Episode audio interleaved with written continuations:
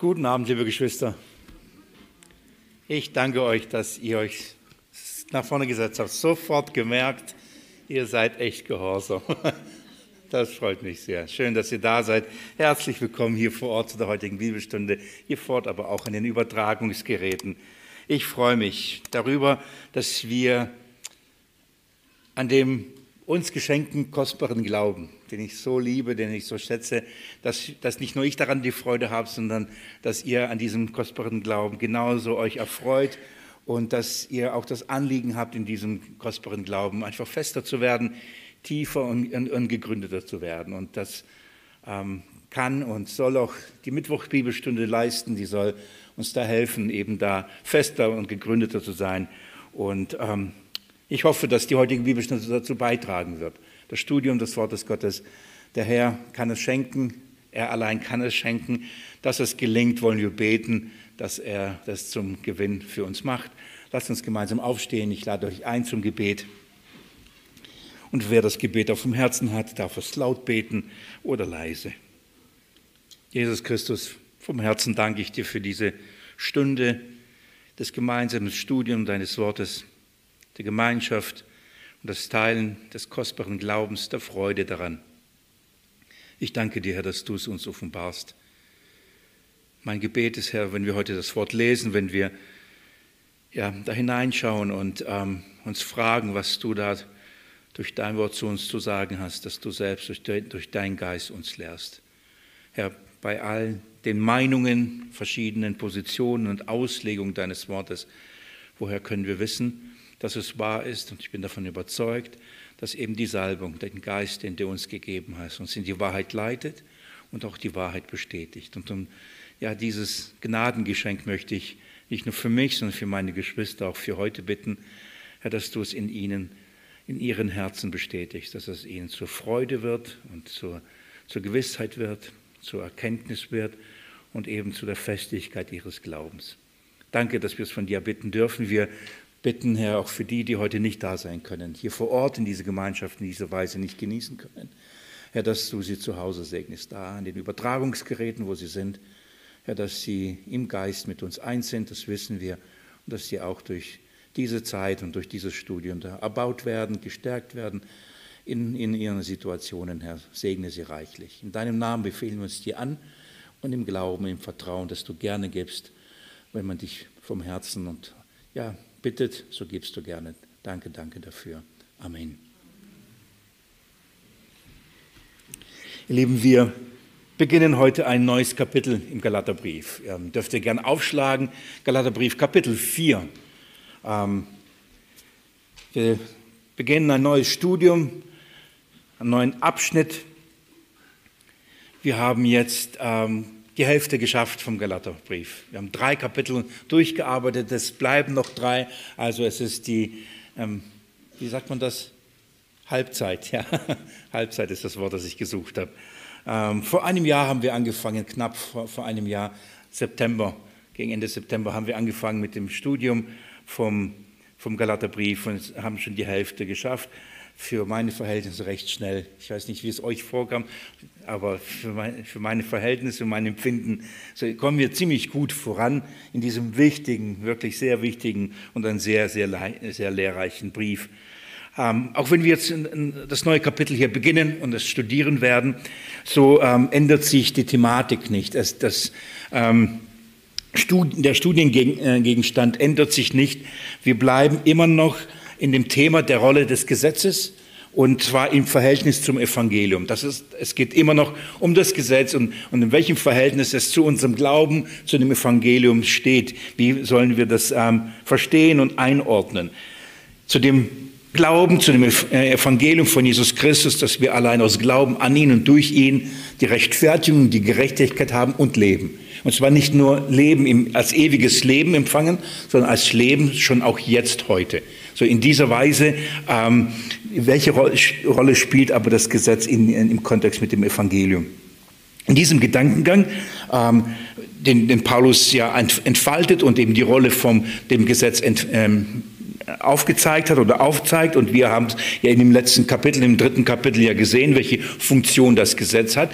Das Thema ändert sich nicht, sondern er geht jetzt weiter und im Kapitel 4 ähm, vertieft er das und zeigt auch die Folgen auf, welche ähm, damit verbunden sind. Also das Ganze wird jetzt ähm, vertieft und präziser und nochmal aus einer nicht neuen Perspektive, aus, aus einer etwas anderes, anderen Perspektive mit einem anderen Schwerpunkt wird uns etwas gezeigt, und zwar das Ende vom Gesetz. Kapitel 4 vom Schwerpunkt, von der Groß, Grobthematik. Es geht um das Ende des Gesetzes. Wann hört das Gesetz auf? Ähm, vor allem im Kontext des Evangeliums.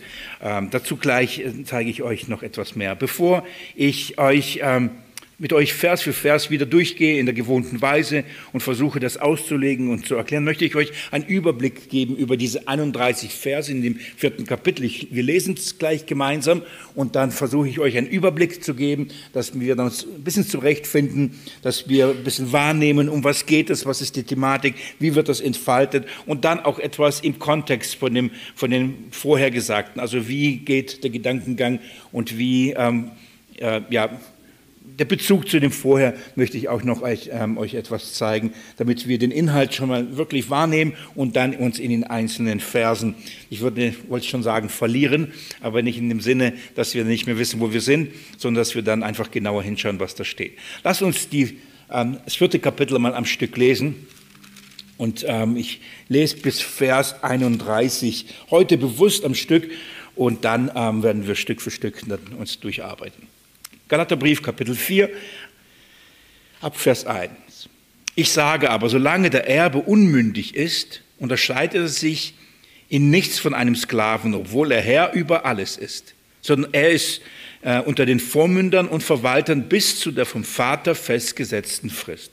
So waren auch wir, als wir Unbündige waren, unter den Elementen der Welt versklavt.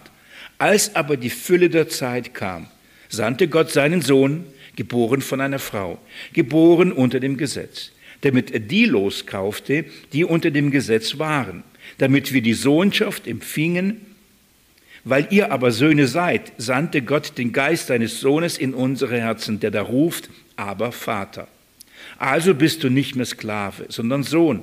Wenn aber Sohn, so auch Erbe durch Gott. Damals jedoch, als ihr Gott nicht kanntet, diente ihr denen, die von Natur nicht Götter sind.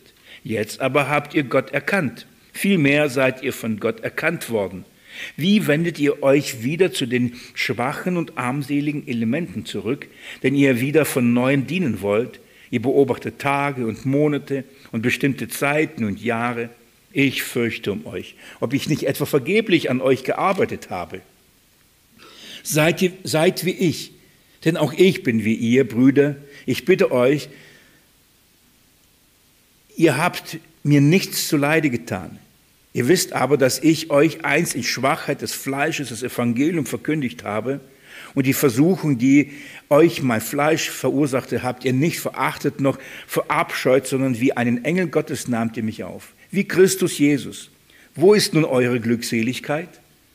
Denn ich bezeuge euch, dass ihr, wenn möglich, eure Augen ausgerissen, ausgerissen und mir gegeben hättet. Bin ich also euer Feind geworden, weil ich euch die Wahrheit sage? Sie eifern um euch nicht gut, sondern sie wollen euch ausschließen, damit ihr um sie eifert. Gut ist aber alle Zeit im Guten zu eifern und nicht nur, wenn ich bei euch anwesend bin. Meine Kinder, um die ich abermals Geburtswehen erleide, bis Christus in euch Gestalt gewonnen hat. Ich wünsche aber, jetzt bei euch anwesend zu sein und meine Stimme zu wandeln, denn ich bin wegen euch im Zweifel. Sagt mir, die ihr unter dem Gesetz sein wollt, hört ihr das Gesetz nicht? Denn es steht geschrieben, dass Abraham zwei Söhne hatte, ein von der Magd und ein von der Freien. Aber von der Magd war nach dem Fleisch geboren, der von der Freien jedoch nach der Verheißung.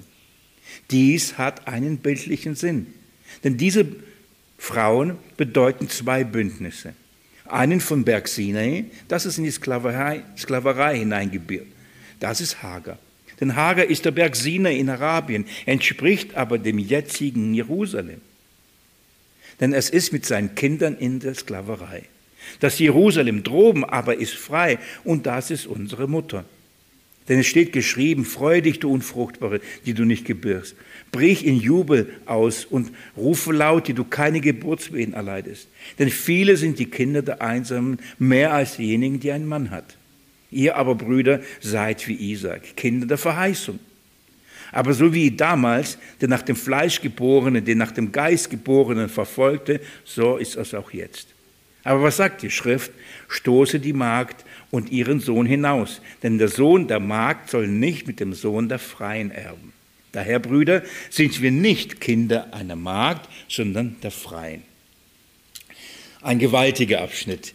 Ähm, wenn ich wählen müsste, würde ich sagen, das ist mein Lieblingsabschnitt im Galaterbrief. Zumindest in, indem ich sehr viel Zeit schon verbracht habe, bevor ich den Galaterbrief studierte, weil, ähm, weil hier ganz, ganz, ganz viele Aussagen getätigt werden, die grundlegend sind zum Verständnis nicht nur des Evangeliums, sondern auch dem Umgang mit, dem, mit der Schrift und wie wir eben das Alte Testament auch zu lesen haben. Gerade der letzte Abschnitt, den ich gelesen habe, ähm, habt ihr wahrscheinlich auch schon oft öfters von mir äh, zitiert gehört oder auch angewandt, aber das sind, das sind wirklich wichtige Aussagen, die wir berücksichtigen, gerade auch in unserer heutigen Zeit, in der wieder ähm, oder nicht wieder, in der große Verwirrung darüber herrscht, was ist Gottes Volk. So, wer ist Gottes Volk? Was ist Gottes Volk? Und hier in diesem Abschnitt wird ziemlich klar und ziemlich deutlich gelehrt, wer Gottes Volk ist und wer Gottes Volk nicht ist. Und wenn man das versteht, dann kann man auch bestimmte Dinge auch einordnen, Reaktionen, Positionen, Meinungen. Und das äh, wirklich, darum sage ich, ein sehr lehrreicher Abschnitt, ähm, den wir hier haben. Ich möchte, wie gesagt, euch erstmal mal grob, nachdem wir es gelesen haben, so eine grobe Einteilung, Einordnung der, des Inhalts de, ähm, dieser Verse euch geben und dann äh, mit euch anfangen, Vers für Vers durchzuarbeiten und den Inhalt zu heben. Ich habe versucht, oder nach meinem Verständnis und nach dem Durcharbeiten, habe ich auch drei ähm, Gliederungspunkte beziehungsweise drei Abschnitte in, diesem, in diesen 31 Versen, anhand denen ich ähm, so den Inhalt für mich gehoben habe und euch erklären möchte. Und ähm, es beginnt so, dass wir ähm, hier die ersten sieben Verse einen ein Abschnitt haben. Also als Überschrift geht es hier darum, ähm, über das Ende des Gesetzes. Und hier in den ersten sieben Versen bekommen wir den Hinweis über den Zeitpunkt. So, wann hört das Gesetz auf? Wann, wann ist das Ende vom Gesetz? Ähm, Paulus hat in, in Kapitel 3 schon immer wieder darauf angespielt oder das immer wieder schon angedeutet und gesagt, dass das Gesetz äh, für eine bestimmte Zeit gegeben worden ist, mit einem bestimmten Zweck für eine bestimmte Zeit gegeben worden. Ich erinnert euch, ihr, ihr erinnert euch noch, dass er ähm, gesagt hat, dass das Gesetz eine Funktion hat. Es ist für eine, es ist nach dem Bund der Verheißung gekommen, es ist nach dem Versprechen Gottes gekommen, dass er die ganze Menschheit in Christus Jesus, in dem Nachkommen Abrahams durch Glauben rechtfertigen wird. 430 Jahre später kam ja das. Und es, es kam nicht nur später dazu, sondern es kam auch für eine befristete Zeit hinzu. Schaut mal in Kapitel 3, Vers 19 nochmal als Erinnerung. Da heißt es, was soll nun das Gesetz? Es wurde der Übertretungen wegen hinzugefügt, bis der Nachkomme käme, dem die Verheißung galt. Also das Gesetz hat nicht nur eine Funktion, sondern hat auch ein, eine, eine, eine Zeit gehabt, und zwar bis der Nachkomme käme. Wir wissen, dass die, dieser Nachkomme der Christus ist. Und da hat Paulus, Paulus das schon angedeutet, dass das Gesetz für eine bestimmte Zeit gegeben worden war, bis der Nachkomme käme. Um das jetzt zu ähm, erklären, zu vertiefen und auch den Zeitpunkt jetzt anzugeben, ja wann, welcher Nachkomme, beziehungsweise wann äh, wird, soll er kommen, ist jetzt im Kapitel 4, in den ersten sieben Versen, wird deutlich, wann das ist. Ähm, er hat auch gesagt, nicht nur, ähm, dass es, solange es bis der Nachkomme käme, Paulus hat auch in diesen Versen gesagt, dass, dass das Gesetz als Zuchtmeister die Funktion hat, zu Christus zu führen. Und wenn, man, wenn jemand ähm, zum Glauben an Jesus Christus gekommen ist, dass dann er nicht mehr unter diesem Zuchtmeister ist. Auch das, ganz kurz, schaut mal Vers 25 noch als Erinnerung.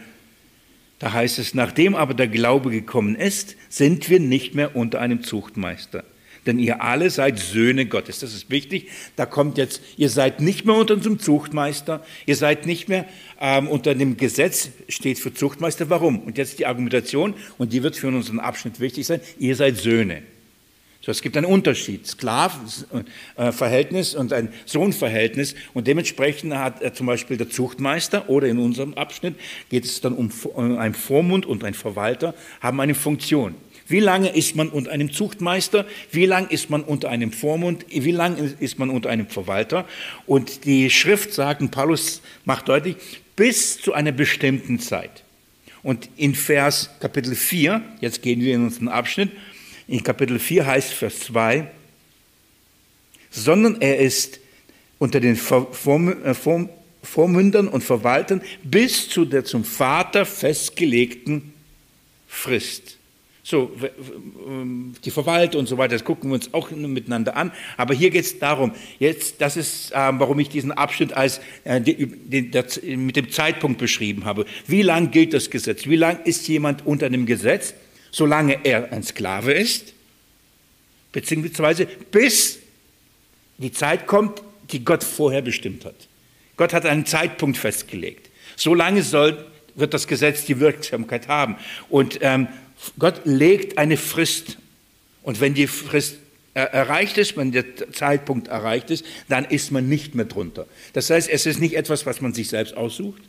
Es ist nicht ähm, auch etwas Willkürliches, dass man sagt, ja, das ist dann, es ist dann, sondern Gott selbst legt es fest. Da haben wir keine, kein Recht zu sagen, nee, das gilt noch oder das gilt noch nicht und wie auch immer. Wenn Gott es festlegt und Gott hat einen Zeitpunkt festgelegt, wie lange das Gesetz gilt. Und Paulus sagt, bis von der vom Vater festgelegten Frist. In Vers 3 wird der Zeitpunkt definiert. Ich habe schon vorhin gelesen, mache ich es gerne noch einmal. Vers 3. So waren auch wir, als wir Unmündige waren, unter die Elemente der Welt versklavt, als aber die Fülle der Zeit kam, sandte Gott seinen Sohn, geboren von einer Frau, geboren unter dem Gesetz und so weiter. Mit die herrlichsten Verse hier. Das ist gewaltig. Ich ähm, habe mich sehr gefreut so, über den Zeitpunkt unseres Studiums dieses Abschnitts. Das bereitet uns gut auf Weihnachten vor. Das ist ein Weihnachtstext eigentlich, ein herrlicher, herrlicher Text. Aber hier heißt es, als aber die Fülle der Zeit kam. Eine andere Übersetzung, als die Zeit erfüllt war. Das klingt so ein bisschen in meinem Ohr. Ich weiß nicht aus welcher Übersetzung. Als die Zeit erfüllt war, sandte Gott seinen Sohn. Das heißt, der Zeitpunkt äh, ist festgelegt. Gott hat eine Frist festgelegt. Und wenn diese Zeit abgelaufen ist, dann nicht mehr. Und die Frist wird ähm, äh, uns gesagt, der Zeitpunkt wird uns genannt, nämlich das Kommen des Sohnes. Kam Jesus Christus? Offensichtlich. Das heißt, dieser Zeitpunkt ist schon längst zurück. Also das Gesetz, die Funktion des Gesetzes und die Notwendigkeit des Gesetzes hört mit dem Kommen des Christus auf. So, das, das ist die Argumentation von Paulus im Galaterbrief. Das zeige ich euch dann, oder gucken wir uns an, wie er, wie er das aufbaut. Also die ersten sieben Verse, die herrliche Verse, da geht es um den Zeitpunkt. Hier geht es um die Erfüllung der Zeit. Und dann ähm, bekommen wir diesen Zeitpunkt. Das ist das, ähm, der erste Abschnitt. Der zweite Abschnitt, der geht etwas länger, äh, geht ab Vers 8 und geht bis Vers 20. Ich habe, ähm, ich glaube, also ich habe ihn mir überschrieben als ein Einschub. Ähm, warum ein Einschub? Weil bevor Paulus dann nochmal eine Schleife dreht und nochmal sagt, hey, okay, lass uns nochmal das Gesetz anschauen Nachdem er das alles erklärt hat und deutlich gemacht hat, sagt er, okay, gucken wir uns, ich mache euch nochmal ein Beispiel. Und ab Vers 21 bis 31 zeigt er anhand von Abraham und, beide, äh, und der, der, beiden Frauen und deren Nachkommen dann diese ganze Thematik nochmal auf. Er zeigt, wie muss man das Gesetz eigentlich richtig lesen? Wie sollte man das Gesetz richtig anwenden, bevor er also nochmal einen Exkurs startet oder eine Vertiefung macht. Ähm, haben wir hier ab Vers 8 ähm, bis 20 einen Einschub, bei dem ich das Gefühl nicht loswerde, dass er einfach seine Enttäuschung hier kundtut. Er argumentiert, zeigt auf und jetzt ist ein Punkt, wo er sagt, ich habe Zweifel, ob ihr es wirklich verstanden habt. Nachdem wir das als Evangelium verkündigt haben, nachdem das als Evangelium als Grundlage gelegt worden war, und dann kommen irgendwelche Lehrer und bringen ähm, Argumentationen und Lehren hinein und behaupten, dass das Gesetz für euch immer noch gilt und dass ihr es immer noch zu halten habt und ihr den Unterschied nicht kennt oder das bereitwillig annimmt, dann habe ich Zweifel, ob ihr es überhaupt verstanden habt. So, ähm, wobei diese Zweifel nicht an Überzeugtsein. Auf der einen Seite zweifelt er, auf der anderen Seite sagt er, nein, aber ihr seid doch echt. Aber es, es macht nur deutlich, wie sehr Paulus hier wirklich hadert, wie sehr er mit dieser Situation und auch mit den Galatern, es zeigt schon ein Stück weit seine Enttäuschung darüber, dass sie überhaupt diesen Lehren glauben. Und darum dreht er nochmal eine Schleife und nochmal äh, zeigt er nochmal auf und geht nochmal in die Schrift und sagt, gucken wir uns das doch nochmal genau an. In diesem Abschnitt zeigt auch die Folge ähm, des bisher Gesagten und, und macht deutlich, es gibt kein Zurück. Wenn man das erkannt hat, wenn man das verstanden hat, es gibt kein Zurück mehr. Wenn man begriffen hat, was ein Zuchtmeister ist, wenn man begriffen hat, was ein Verwalter ist, wenn man begriffen hat, was, was ein Knecht, ein Sklave und ein Sohn ähm, ist und welche Stellung er hat, wenn man das alles verstanden hat, dann gibt es doch kein Zurück mehr. Wenn man Sklave war und jetzt Sohn ist, dann gilt man doch nicht wieder zum Sklaven zurück. Man sagt nicht, ich will lieber Sklave sein. Das ist seine Argumentation. Nachdem ähm, man das verstanden, dass man jetzt ein Freier in Christus ist, dann will man doch nicht wieder ein Sklave sein. Und dann sagt er, und, und, und wieso glaubt ihr das nicht? Wieso nehmt ihr das nicht an? Und wenn ihr das nicht annimmt, ich bin im Zweifel, ob ihr äh, verstanden habt, beziehungsweise ob in euch Christus wirklich Gestalt gewonnen hat. Das heißt, ob Christus mit all dieser Herrlichkeit und Wahrheit, was er ist und für uns getan hat, ob das die Galater wirklich durchdrungen hat, ob er wirklich in ihnen, in ihrem Denken und somit auch in ihrem Verhalten, wie sie zum Beispiel leben, ob er Christus wirklich sie ähm, erfüllt oder sie in sein Bild verwandelt worden sind. Schaut mal, er sagt hier nochmal äh, in Vers 9, jetzt aber habt ihr Gott erkannt. Vielmehr seid ihr von Gott erkannt worden.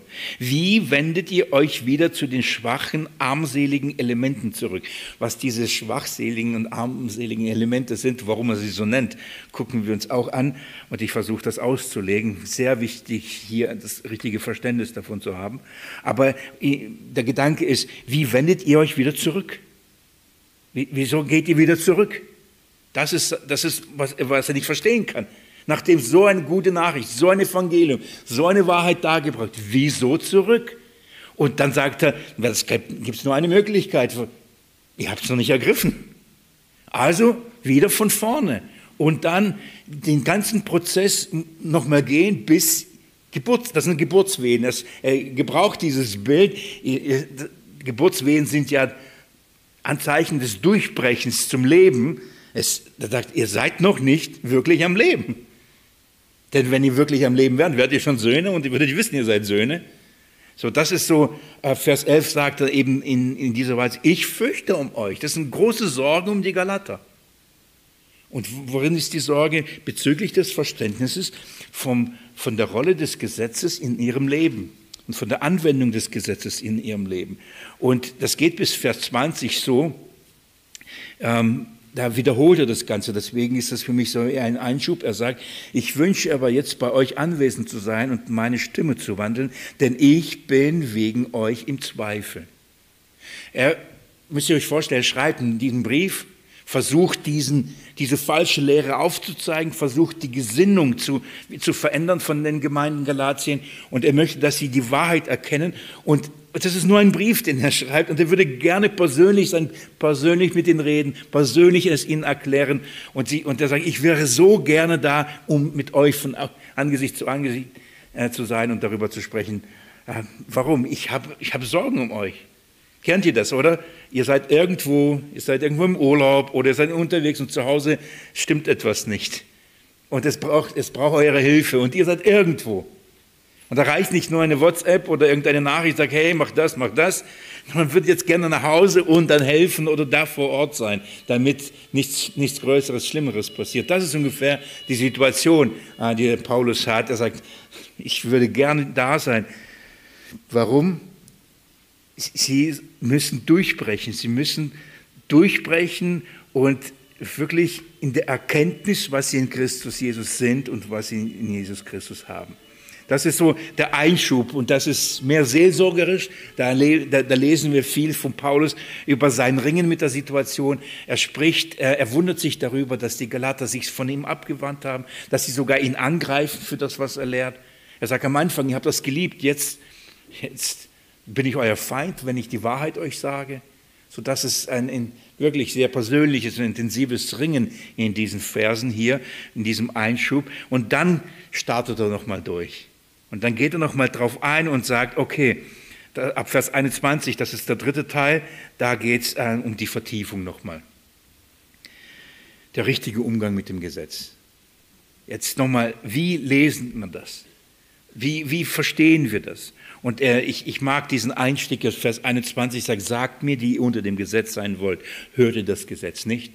Er, er, er sagt, ihr, die ihr das Gesetz ähm, in Anspruch nehmt, weil ihr meint, dadurch gerecht äh, fertig zu werden. Ihr, ihr denkt, ihr müsst es immer noch halten. Habt ihr das Gesetz gelesen? Hört ihr nicht, was das Gesetz sagt? Ihr, ihr, ihr nehmt etwas in Anspruch, aber hört ihr überhaupt hin, was, das, was da steht? Ich, ich sage mal jetzt salopp, habt ihr es überhaupt gelesen? Oder an, habt ihr es überhaupt richtig gelesen? Wie sollte man es wirklich lesen?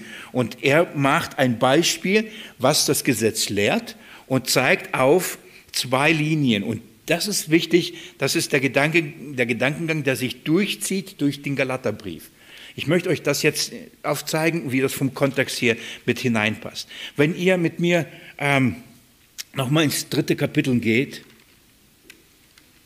zurück ins dritte Kapitel, dann beginnt dieser Abschnitt wie, dass Paulus die fragt, ähm, wie habt ihr den Geist empfangen? Auf welcher Grundlage? Erinnert ihr euch? Und die Antwort ist offensichtlich, ähm, natürlich aus Glauben und nicht aus Gesetzeswerken. So, somit hat, so hat Paulus diese Argumentation und den Beleg ähm, über die Funktion des Gesetzes, die Wirkung des Gesetzes, so hat er, ähm, so hat er begonnen. Galater, wie habt ihr den Heiligen Geist empfangen? Und zwar, und es ist deutlich, aus Glauben. Es war nicht aus dem Werke des Gesetzes. So, so beginnt er. Und dann entfaltet er diesen Gedankengang und, und, und zeigt auf, dass ähm, dieser Glaube äh, das, das Entscheidende ist. Diejenigen, die aus Glauben sind, da sind Abrahams Nachkommen. Das macht er dann ab Vers, Vers 7 deutlich. Schaut mal. Erkennt daraus, die aus Glauben sind, diese sind Abrahams Söhne. So eine wichtige Aussage. Wer ist ein Nachkomme Abrahams? Und er macht die Feststellung, sagt, Abrahams Söhne die die Verheißung erben. Das alles, was Gott ihnen versprochen hat, dem Abraham versprochen, das, sind die, das bekommen Abrahams Nachkommen, Abrahams Söhne. Und er sagt, und diese sind aus Glauben. Das ist schon ein sehr wichtiger Hinweis, ähm, wer, wer zu Abrahams Nachkommenschaft gehört. Und so, wer zum Gottes Volk gehört. Und so, wer das bekommt, was Gott Abraham versprochen hat. Nachkomme, Land, Besitz, Segen. So, und Paulus erklärt, Nachkommen Abrahams, die wahren Nachkommen Abrahams, die das bekommen, was Gott versprochen hat, das sind Kinder des Glaubens. Nicht die einfach nur als der natürlichen Nachkommenschaft. Sie sind Kinder des, und sie werden das bekommen. Warum? Weil diese eine Nach, diese Nachkommenschaft kommt aus dem einen Nachkommen. Und zwar ist das der Christus. Das ist, könnt ihr das mit mir da so gedanklich folgen, ja? So, so, so entfaltet das. Und er sagt, der Geist kommt, der Geist kommt aus Glauben. Um welchen Glauben geht es? Wer sind die Glaubenden? Das sind die Nachkommen Abrahams. Die bekommen den Geist. Im Gegensatz dazu, diejenigen, die im, im, im Gesetz sitzen und im Gesetzeswerk, die kriegen keinen Geist. Das heißt, wer versucht aus Gesetz zu leben, aus den Gesetzeswerken, der kriegt keinen Geist. Aber wenn er keinen Geist hat, was ist er nicht? Abrahams Nachkomme. Und was bekommt er nicht? Kein Erbe, kein Segen. Das ist, das ist sehr entscheidend. Ich, ich wiederhole es nochmal. Wie viel wird gerade darüber gesprochen? Über Gottes Volk. Wie kann es sein, dass Gottes Volk das erlebt und das heißt immer Gottes Volk, Gottes Volk, Gottes Volk?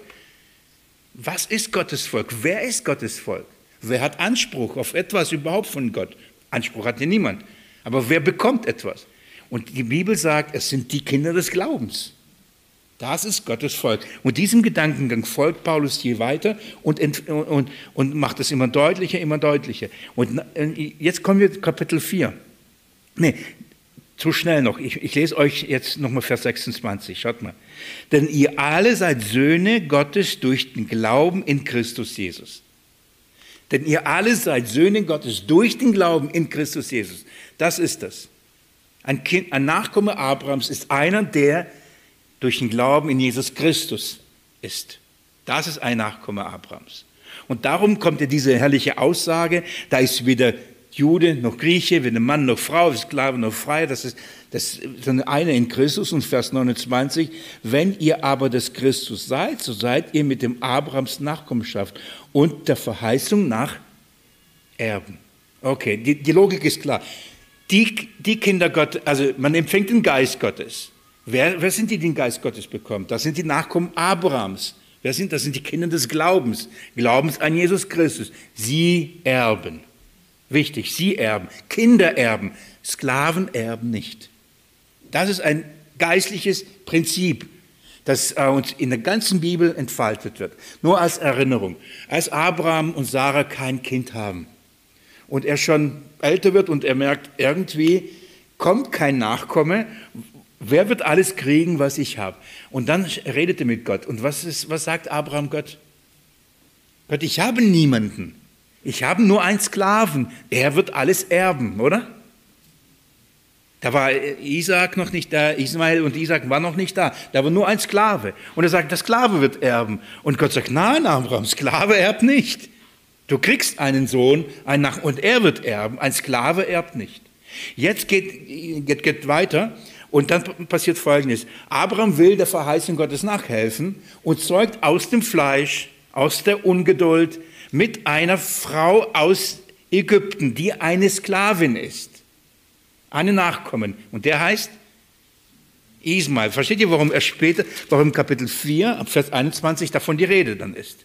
Das, ist, das zeigt er auf von der Schrift. Diesen Gedankengang verfolgt er schon die ganze Zeit. Und er zeigt auf und sagt, der, der, der Sklave erbt nicht. Und selbst ein Nachkomme Abrahams, der, der natürliche Nachkomme Abrahams, der aus dem Fleisch gezeugte, ist ein Sklave und ist nicht Sohn, kein Sohn der Verheißung, kein Erbe. Denn Abraham zeugt mit ähm, Hagar, gell? Die, äh, ein Ismael, und, und dann macht die Schrift deutlich, weil eben Hagar eine Sklavin war, ist das ein Kind einer Sklavin. Und das hat was mit dem Gesetz zu tun, mit Sinai, mit dem und so weiter. Das erklärt er, das, dazu kommen wir. Aber er sagt, und Abraham sagt irgendwann mal, ah Gott, ich habe dir geholfen, es hat geklappt, ich habe jetzt einen Nachkommen. Okay, der Sklave wird nicht erben, sondern ein Sohn von mir wird erben. Ein, ein, einen, den ich gezeugt habe, wird erben. Und zwar ist zwar mit, der, mit, einer, mit Hagar, aber ist doch von mir. Und was sagt Gott? Nein, auch er kriegt es nicht. Warum? Er ist ein Sklave. Und ein Sklave soll, wird nicht erben mit dem Freien. Du brauchst einen Nachkommen, der nicht aus dem Fleisch ist, sondern aus dem Geist ist. Du brauchst einen, einen Nachkommen, der nicht aus deinen Werken hervorkam, sondern aus Glauben, aus der Verheißung kam. Und dann sagt Gott, ich verspreche dir, ich gebe dir ein Nachkommen. Und Abraham glaubte Gott. Und dann kam Isaac. Und dann sagt die Schrift, das ist der wahre Nachkomme. Oder das ist der Nachkommen der Verheißung. Und warum macht es Gott? Warum so kompliziert? Warum so viel so viel, weil Gott genau diese Dinge uns beibringt. Wir sollen verstehen, wer ist ein wirklicher Nachkomme Abrahams, wer wird wirklich erben. Und dann sagt die Schrift sogar, stoße hinaus die Magd. Für uns menschlich, Katastrophe. Wie kann Gott wegschicken, Abraham wegschicken und so weiter. Aber das ist notwendig, damit wir verstehen, ein, dieses Kind aus dem Fleisch unter dem Gesetz, fast klar, wird kein Erbe sein, wird nicht empfangen, das Gott versprochen hat. Bis heute glauben noch so viele, dass das Israel nach dem Fleisch all die Verheißungen bekommt und erben wird, weil sie ja buchstäblich an, aus der fleischlichen Nachkommenschaft Abrahams sind. Aber die Schrift sagt, nein, sie werden nicht erben. Nur niemand, weil automatisch, das ist kein Automatismus, sondern nur Kinder der Verheißung werden sein. Und da sind die Glaubenden. Wie? Und dann wird uns das Beispiel mit Abraham gezeigt. Das ist die Linie. Und jetzt ist, aber wer sind sie? Was ist der Unterschied zwischen einem Sklaven und einem Nicht-Sklaven? Der eine ist Sklave, der andere ist Sohn. Er ist ein Sohn, das heißt, er trägt die gleiche DNA. Schaut mal, was, worauf Paulus hinauf, hinausläuft, was er hier deutlich machen möchte. Schaut mal Vers 5. Nein, ich, ich, wir beginnen diesen herrlichen Vers, Vers 4. Als aber die Fülle der Zeit kam, so, das ist der Höhepunkt. Was passierte? Schaut mal, als die Fülle der Zeit kam, sandte Gott seinen Sohn, geboren von einer Frau, geboren unter dem Gesetz, damit er die loskaufte, die unter dem Gesetz waren, damit wir die Sohnschaft empfingen. Warum kam Jesus? Warum kam der eine Nachkomme Abraham? Damit wir die Sohnschaft bekommen. Gott sendet seinen Sohn aus welchem Grund? Damit wir in das gleiche Verhältnis kommen wie der Sohn. Wir sollen auch Söhne werden. Sohnschaft. Warum ist es hier, warum steht nicht Kindschaft? Habe ich auch, warum nicht Kinder Gottes, oder? Steht an vielen Stellen oft, äh, auch wir sind Kinder Gottes. Warum hier be bewusst Sohn? Weil es hat was mit Erbe zu tun. Denn der Sohn erbt. Das hat, wer bekommt? das klingt komisch vielleicht für die Frauen, aber die Frauen, die, die, werden, die kommen in die gleiche Stellung eines Sohnes. Die Männer kommen in die gleiche Stellung eines Sohnes. Der Sklave kommt in die gleiche Stellung eines Sohnes. Deswegen sagt Paulus, da ist weder Jude noch Grieche, Mann noch Frau, Sklave noch Freier. Alle kommen in die gleiche Stellung des Sohnes. Wie kann das passieren? Wie kann es geschehen? Und die Antwort ist so herrlich und so klar weil ihr aber Söhne seid, Vers 6, sandte Gott den Geist seines Sohnes. Das ist das Geheimnis. Es sandte Gott den Geist seines Sohnes in unsere Herzen, der da ruft, aber Vater.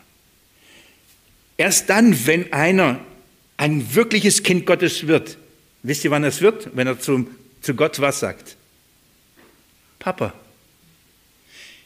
Wie kann man zu Gott Papa sagen? Wenn das mein Papa ist. Niemand sagt zu mir, Papa, wenn ich nicht gezeugt habe. Oder? Das fühlt sich komisch an. Selbst von meinen Schwiegereltern sage ich immer wieder Papa, aber das fühlt sich trotzdem komisch an. Vom Kopf, ja, so, aber ihr versteht, was ich meine? Ja. Obwohl es mein Schwiegervater ist, ist es nicht mein der, der mich gezeugt hat. Hier passiert etwas. Wir, wir werden von neuem geboren. Eine neue Schöpfung, eine neue Kreatur. Der Geist, schaut mal, seines Sohnes, nicht nur Geist Gottes, seines Sohnes. Wir bekommen den gleichen Geist, den der Sohn Gottes hat. Und wenn er Sohn Gottes ist, sind wir auch Söhne Gottes. Aber wenn wir Söhne Gottes sind, dann sind wir was? Erben. Denn das Erbe, das Gott versprochen hat, ist dem Nachkommen Abrahams. Und zwar nicht dem vielen, sondern dem einem, nämlich Christus. Christus ist der wahre Nachkomme. Christus gelten alle Verheißungen. Christus gilt alle Segen. Christus ist der Erbe. Aber wenn wir in die gleiche Stellung kommen wie Christus, dann bekommen wir alles, was Christus hat. Darum werden wir erben. Das ist die Argumentation, die Paulus von, von Kapitel 3 schon aufbaut. Er sagt, den Geist Gottes bekommen Kinder Gottes, nicht Sklaven. Sklaven sind aber die, die unter dem Gesetz sind. Die kriegen keinen Geist. Aber die unter der Verheißung sind, da sind Kinder und die kriegen den Geist. Das ist ein wesentlicher Unterschied. Und um das zu erklären, das zu belegen, kommt er nochmal hin und sagt, wie war es bei Abraham? Und dann holt er Hagar, dann holt er Sarah nochmal, da zeigt er auf, wer sind die Kinder der Verheißung, wer sind, die, wer sind Sklaven. Und so diesen Gedankengang baut er von Kapitel 3 auf und zeigt auf, was unsere neue Stellung ist.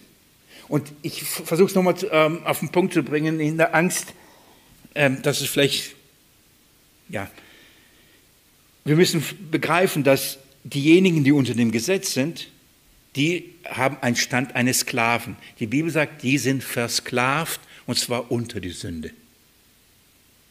Wer unter dem Gesetz ist, hat den Stand eines Sklaven. Wer aber unter der Verheißung ist, unter dem neuen Bund, hat ein Kind, äh, einen Stand eines Sohnes, eines Kindes Gottes. Da sind zwei verschiedene Dinge. Und diese Dinge kannst du und darfst du nicht miteinander vermischen. Denn es gibt nur, auf, nur der Freie, nur der Sohn wird erben. Nur der Sohn bekommt Segen. Nur der Sohn bekommt all das, was Gott versprochen hat. Nur das und das allein aus Glauben. Das ist die Argumentation von Paulus. Das kriegt man nur aus Glauben in und an Jesus Christus. Das ist mal ganz grob vom Gedankengang, wie wie er das entfaltet und wie er Stück für Stück kommt. Verstehen wir, warum er dann in Kapitel 4 auf das Eigentliche kommt, nämlich am Ende auf die Frucht des Geistes. Denn wenn wir nicht unter dem Gesetz sind, sondern den Geist empfangen haben, wie sollen wir leben? Oder wie leben wir? Aus und durch den Geist, nicht durchs Gesetz. Warum? Kinder Gottes leben durch den Geist, den sie empfangen haben. Und dann kommt Kapitel 5 nämlich Wandel im Geist. Wie lebe ich entsprechend meinem neuen Stand? Und da hat, dann, da hat das Gesetz nichts mehr zu suchen. Da gibt es nämlich eine neue Gesetzmäßigkeit, die Gesetzmäßigkeit des Geistes. Das ist so vom Kontext, vom Gedankengang, vom Aufbau. Um das zu vertiefen, gebraucht Paulus verschiedene Bilder und ähm, Beispiele und nach der Menschenweise, also mit unserer Logik, mit den Bildern, die wir vielleicht einordnen können, damit wir diese geistlichen Wahrheiten, die wirklich tief sind, verstehen können. Gehen wir ins, Kap ins vierte Kapitel. Starten wir. Ich hoffe, das hat etwas geholfen, um den Inhalt besser einzuordnen. Wenn wir jetzt durcharbeiten, vielleicht wird es noch klarer.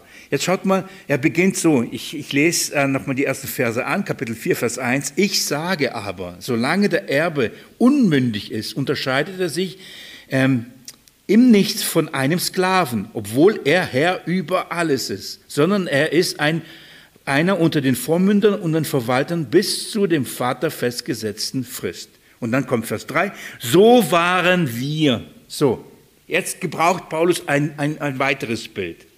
Er hat ja damit angefangen, dass er gesagt hat, ähm, ich rede jetzt mal nach menschlich Weise.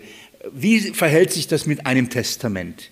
Wenn ein Testament aufgesetzt wird. Das war so, so, so begann er die Vertiefung und, oder die Erklärung und sagt, das Testament wird aufgesetzt, wenn der Vater oder wenn derjenige das Testament aufsetzt, nämlich meistens der Vater, das aufsetzt, darf niemand das ändern, hinzufügen oder wegnehmen. Das wäre so, so ein Aspekt des des Verstehens. Der nächste Aspekt war, er gebrauchte das Bild eines Zuchtmeisters, eines Sklaven, der, der, der das Kind immer hintreibt zur Schule und der dafür sorgt, dass das wirklich auch am Ziel ankommt. Und so erklärt er äh, immer wieder durch solche Bilder, die die Galater kannten, auch vor allem aus, dem, aus der römischen Welt mit der Gesetzgebung. Sie, sie kannten diese Prinzipien die, und das konnten sie nachvollziehen. Und so versucht er es in, in, das nochmal zu erklären und zu sagen, überlegt doch mal, wenn Gott ein Testament aufgesetzt hatte, wird er das nicht verändern, wenn etwas später dazukommt.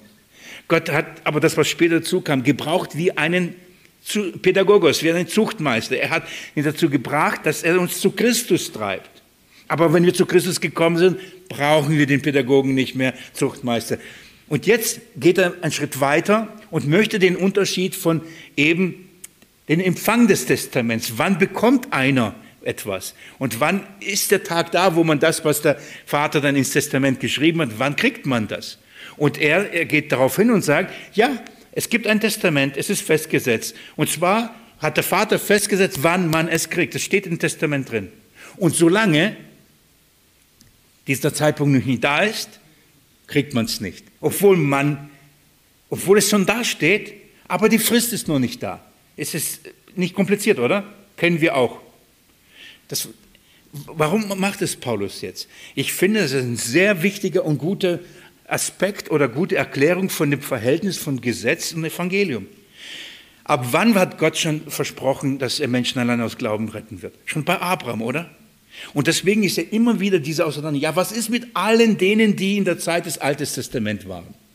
Was ist mit allen Gläubigen im Alten Testament? Wie ist das Verhältnis da?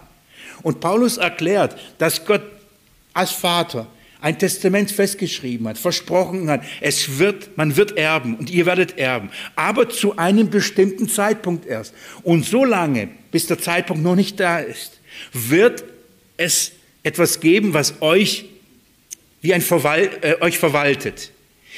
Gott versprach ewiges Leben, er versprach eine ewige Gerechtigkeit, er versprach ähm, die Vergebung der Sünden. Das versprach Gott. Er sagt, das wird ihr bekommen. Und das wird in Kraft treten zu einem bestimmten Zeitpunkt. Gucken wir uns auch gleich an, wann. Aber zu einem bestimmten Zeitpunkt. Und solange wird es aber einen Verwalter geben. Er nennt das ähm, äh, Vormündern. Ja? Also einer, der so ein Vormund, ja, ist ein Vormund, ja. Da ist ein Kind, es ist noch nicht volljährig und, da, und im, im, im Testament steht, mit Volljährigkeit kriegst du das ganze Erbe. Firma, Konto, Auto, Haus, Gut, Tiere, alles Mögliche. Du wirst alles erben ab, zwei, ab dem Moment, wenn du volljährig wirst. Nehmen wir mal ein 18. Lebensjahr bei uns. Ja? Solange bist du, wenn, solange du nicht, nicht mündig bist, also 18 bist, hast du keinen Zugriff darauf. Aber du weißt, dass du es kriegst, oder? Hast es aber noch nicht. Gott, äh, der Vater hat es versprochen. Und du weißt, du wirst es bekommen, aber du hast keinen Zugriff. Und, ähm, und die, ähm, die, die Verwalter, die haben darauf Zugriff, aber du nicht. Du kannst nicht hingehen und sagen, hey, gib's mir. Du kriegst es nicht. Warum? Weil in dem Testament steht, zu diesem Zeitpunkt. Und die Verwalter haben dafür zu sorgen, dass erst zu diesem Zeitpunkt ähm, du das bekommst. Das ist, das ist das Bild, das äh, müssen wir auch jetzt nicht überstrapazieren und auch nicht viel mehr hineinlegen, als äh, was Paulus sagt. Ähm, nur als Beispiel, manche machen sich Gedanken, der Vater hat einen Zeitpunkt festgelegt, nachdem dann man bekommt. Und dann heißt, aber der Zeitpunkt ist doch dann der Tod, oder? Aber der Vater stirbt doch nicht. Ja? Ah, wie kann das sein? Und ich, deswegen sage ich, überstrapaziert das Bild nicht. Es ist ein Gleichnis. Paulus gebraucht ein Gleichnis aus der Lebenswelt, ein Gleichnis, ein Bild eines Testaments, um etwas deutlich zu machen. Es wird eine Frist festgesetzt und gesagt, ab diesem Moment wird dann das Testament in Kraft treten und man wird das alles bekommen, was versprochen ist. Wisst ihr, was es ist? Das, das Alte Testament, das ist ein Versprechen, was wir alles bekommen werden. Aber das hat man noch in dieser Weise noch nicht. Es ist aber versprochen worden. Verheißung, darum heißt es Verheißung. Gott verspricht, ich werde dich rechtfertigen in dem Nachkommen Abrahams. Und, und zwar, wenn die Zeit sich erfüllt. Und ich sage, wenn die Jungfrau schwanger wird und ein Sohn gebären wird. Und man wird diesen Sohn nennen, Immanuel, Gott mit uns. Wenn das passiert, dann ist es soweit. Und Paulus gebraucht ein nächstes Bild, um zu zeigen, sagt, das Alte Testament ist zu einem für uns die Verheißung, darin lernen, lernen wir, dass Gott uns verspricht, was kommt, aber ist es auch ein Verwalter, einer, der uns äh, bis dahin das Volk verwaltet. Aber jetzt ist der Gedanke von Paulus der, er, er beginnt, ich aber, ich sage aber. Hier merken wir schon so ein bisschen sein, ich verstehe ihn völlig. so, so, so ein bisschen seine Verletztheit. Er, er schreibt nicht so, solange der Erbe, der Gedankengang ähm, geht jetzt zwar weiter, aber jetzt kommt der Punkt, sagt, ich sag's euch. das ist wirklich, ich sage aber, Leute, ähm, sehr ernst. Also das, hier beginnt die Enttäuschung zu wachsen. Hier beginnt das, wo er sagt, ich bin gegenüber euch im Zweifel. Er, er, er, er setzt jetzt seine Autorität nochmal ein. Er, setzt nochmal seine Gedanken oder seine Position und sagt, ich sag euch, hört mir zu, versteht das. Und dann kommt er mit diesem Bild und möchte Folgendes zeigen. Ich sage aber euch, solange der Erbe unmündig ist, unterscheidet er sich nichts von einem Sklaven. Das heißt, unter dem Vormündern und den Verwaltern, das Gesetz, spielt keine Rolle. Der eine ist ein Kind der Verheißung. Ist nach der Verheißung Erbe, aber solange das Gesetz oder der Verwalter über ihn Macht ausübt, spielt keine Rolle. Er ist immer noch Sklave. Versteht ihr das?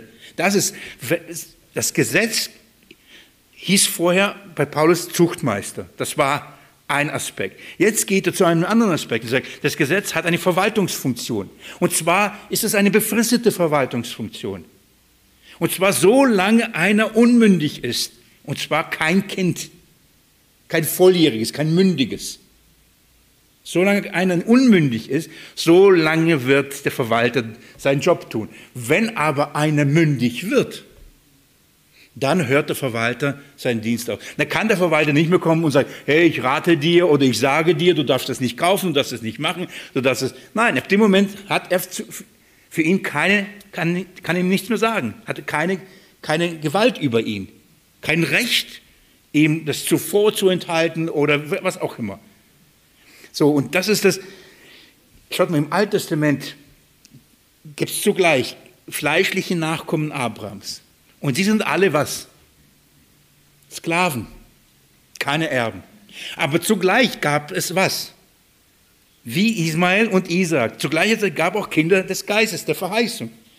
Und sie waren aber Unmündige alle. Warum? Weil der Zeitpunkt noch nicht da war vom, vom Objektiv waren sie alle unter dem Gesetz. Aber genau genommen war der eine Sklave und der hatte, hat überhaupt keine Hoffnung, irgendwas zu bekommen. Der andere aber ist Sohn, aber noch unmündig. Und er hat eine Hoffnung, bald kommt der Zeitpunkt, dann wird er das bekommen. Könnt ihr mir folgen? Das ist, das müssen wir, wenn wir das Alte Testament lesen, müssen wir das unterscheiden. Darum erklärt Paulus noch diese zwei Linien später. Es gibt eine Nachkommenschaft, die ist wie Ismael, die ist fleischlich. Sie wird nie was kriegen. Und es gibt eine Nachkommenschaft, die ist geistlich. Und sie kriegt noch etwas, aber der Zeitpunkt muss noch kommen. Aber solange der Zeitpunkt nicht war, waren sie alle nach außen hin alle unter dem Gesetz. Standen alle unter dem gleichen Verwalter. Ob Gläubige oder Ungläubige. Alle waren unter dem Gesetz. Aber dieser Verwalter hat eine Aufgabe gehabt, zu verwalten, bis, zu, bis derjenige kommt, auf den er hingewiesen hat. Dieses Bild und diesen Gedankengang greift Paulus auf und es deutlich zu machen, um diesen Unterschied zu machen zwischen Kinder Gottes, Söhne Gottes und Sklaven. Es so, und dann sagt er eben, solange der Erbe unmündig ist, unterscheidet er sich nichts von einem Sklaven, obwohl er Herr über alles ist. Das ist eine herrliche Aussage. Obwohl er Herr über alles ist. Eigentlich ist er der Herr. Er wird alles haben. Nicht der Verwalter. Nicht der Verwalter ist, hat die Macht oder ist dann Herr, sondern er ist der Herr über alles. Aber der Zeitpunkt ist noch nicht da. In dem Bild verstehen wir, das hat was mit Mündigkeit zu tun, mit Erwachsenwerden zu tun. Im, im geistlichen Sinne geht es um einen anderen Zeitpunkt. Da können Kinder mündig werden. Auch wenn sie vom Alter noch nicht 18 sind, können sie Erwachsene, können Söhne Gottes werden. Aber das ist, das ist der Einstieg und das ist der Vergleich, den Paulus hier nochmal bringt, um, auf, um diesen Unterschied aufzuzeigen.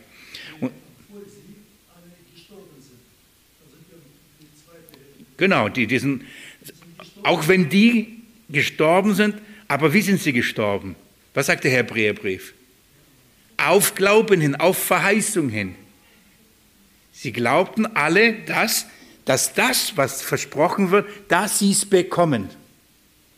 So, sie glaubten nach vorne hin, dass, der, dass die Erfüllung stattfinden wird. Das ist, das ist der Unterschied, obwohl sie so gestorben sind. Ganz genau. Also, die sind Herr über alles. Und dann sagt der Vers 2, sondern er ist, ähm, er ist ein, unter den Vormündern und den Verwaltern bis zu dem Vater festgesetzten Frist. Und das ist, worauf, worauf Paulus hinaus, hinaus möchte. Das ist sein Punkt. Er möchte jetzt nicht da zu viel in dieses Bild hineinlegen, sondern er möchte nur etwas festlegen. Ein, ein, ein, ein, ein, ein Erbe, der das Erbe bekommt, unterscheidet sich in keinem Verhältnis zu einem Sklaven, bis der Zeitpunkt kommt, an dem der Vater sagt, dass er es bekommt. Das ist das Entscheidende. Nicht er, irgendjemand anderes. Der Vater sagt, wann er erben wird. Nicht nur wer erben wird, sondern wann es erben wird. Und Paulus spielt darauf an und sagt, von dem Vater festgesetzte Frist.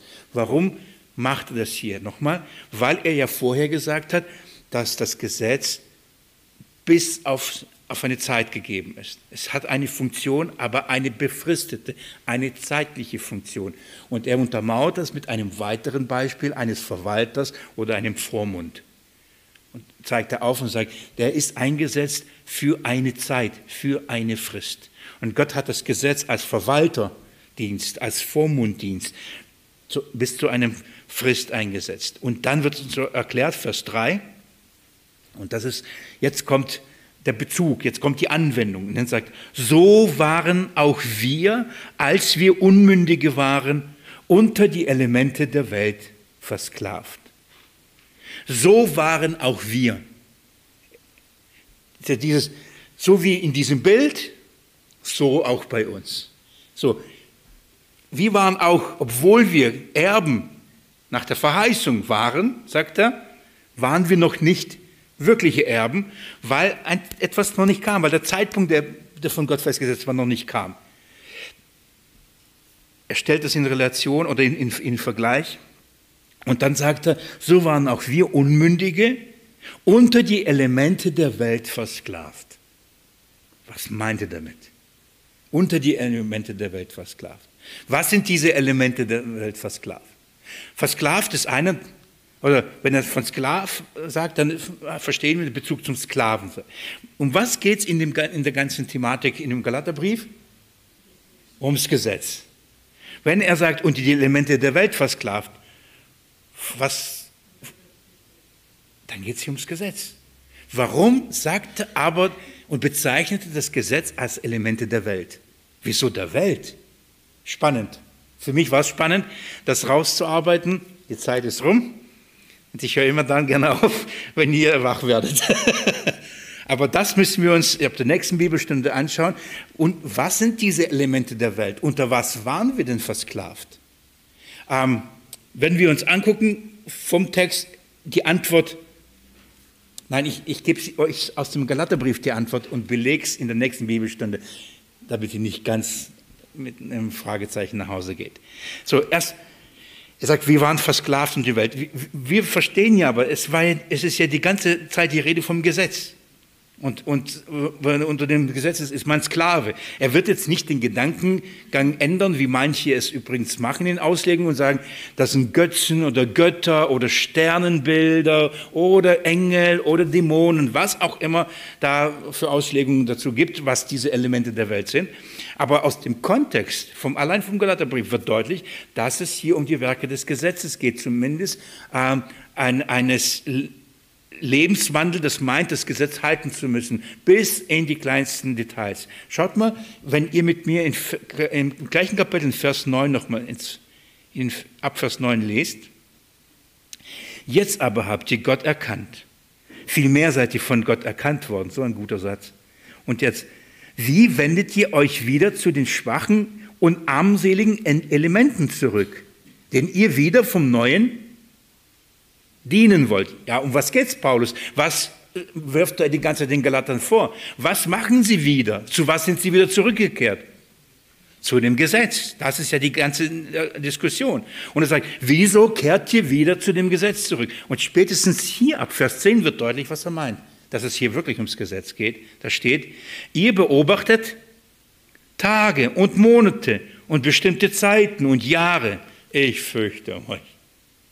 Also es geht nicht nur um die Beschneidung, sondern hier geht es um, um all diese Dinge wie Sabbat halten, Jahresfeste und all das, was zu diesem religiösen Leben dazugehörte. Er, er zitiert ähm, und zeigt ein paar Beispiele auf. Ich werde euch dann vom Hebräerbrief, vom Kolosserbrief das nochmal aufzeigen, was er damit meint und die Begriffsdefinierung, die ist sehr wichtig. Warum redet er von Elementen hier? Und vor allem Elementen der Welt. Das ist, wenn wir das verstehen, wird das noch klarer, was das Gesetz ist und wohin das Gesetz gehört. Aber hier verstehen wir, wenn er sagt, ähm, als wir Unmündige waren, waren wir unter den Verwaltern, waren wir unter den äh, Vormündern und, und sie gehören zu den Elementen der Welt.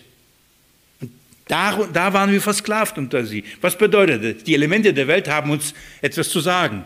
Nämlich beachte den Tag, beachte die Woche, beachte das Essen, beachte das, beachte das. Die Vormünder haben das gesagt, was du tun und lassen sollst, was du essen und äh, nicht essen sollst, was, wann und wie du es tun sollst. Aber all das gehört zu den Elementen dieser Welt. Und unter diese waren wir versklavt. Ich achtet auf die Zeitform, waren, nicht sind. Wenn er sagt, so waren, so waren auch wir unter die, äh, wir Unmündige, als wir, Entschuldigung, so waren auch wir, als wir unmündig waren unter die Elemente versklavt. Das ist Vergangenheitsform. Sind wir nicht mehr. Wir sind nicht mehr versklavt unter, unter die Vormünder. Die, der, der Vormund und Verwalter, das Gesetz hat uns nicht mehr zu sagen, an welchem Tag ich ruhen soll. Ob ich am Sonntag arbeiten darf oder nicht arbeiten darf. Oder ob ich den Samstag heiligen soll oder nicht heiligen soll. Oder Dienstag oder Montag. Nebenbei, für mich ist der Sonntag Montag, ja? rein theoretisch. Das ist mein Feiertag, ja, der Feiertag. Weil am Sonntag muss ich ja arbeiten. Das heißt, ich sündige jeden Sonntag nach dem Gesetz. Gut, dass ich nicht nach dem Gesetz lebe. Alle Krankenschwestern, Polizisten, in anderen Diensten. Der Vormund wird sagen, darfst nicht machen, darfst nicht arbeiten. Wir sind nicht mehr unter diesen Vormündern und nicht mehr unter diesem Verwaltung, weil diese Verwaltung, diese, das es gehört zu der diesseitigen, diese Welt. Wir gehören aber nicht mehr zu dieser Welt, oder? Das erkläre ich noch ein bisschen äh, näher aus der nächsten, in der nächsten Bibelstunde, warum Paulus aber dieses, das als Element und nicht nur als eins, sondern Elemente bezeichnet. Elementar, Elemente dieser Welt. Das, das, machen wir das nächste Mal. Aber mal, mal, mal bis dahin. Ich, ich, möchte so zusammenfassen, um was geht es hier? Er vertieft, Kapitel 4, die Funktion des Gesetzes und vor allem möchte auf diesen äh, Punkt hingehen, dass er uns aufzeigen möchte, dass wir nicht mehr unter, diesem, unter dem Gesetz sind. Warum? Weil die, die von Gott festgesetzte Frist für die Wirksamkeit dieser Funktion, für die Ausübung des Gesetzes festgelegt und sich auch erfüllt hat. Von daher können wir nicht und dürfen wir nicht unter dem Gesetz sein, weil die Zeit erfüllt ist. Die ist erfüllt. Ja. Wir müssen nicht darauf warten, sondern sie ist erfüllt. Es sei denn, wir glauben nicht, dass Gott seinen Sohn sandte. Versteht ihr, wie, wie, wie diese Dinge zusammenhängen? Falsches Verständnis über Christus, über die Menschwerdung. Darum wird er sprechen, geboren von einer Frau. Geboren unter das Gesetz. Das, ist sehr, das sind sehr präzise Dinge, die er hier nennt. Sehr, sehr wichtige Dinge, die, die grundlegend sind für das Verständnis. Wenn man das äh, verwirft, das nicht glaubt, dann ist man immer noch unter dem Vormund. Verwalter. Ja, diese Dinge gehören zusammen, beziehungsweise müssen wir verstehen, ähm, wie wichtig die sind. Ich danke euch für eure Aufmerksamkeit. Ich hoffe, ihr könntet schon ein bisschen in diesen Abschnitt mit mir hineingehen. In der nächsten Bibelstunde setzen wir unser Studium fort. Ich möchte gern beten.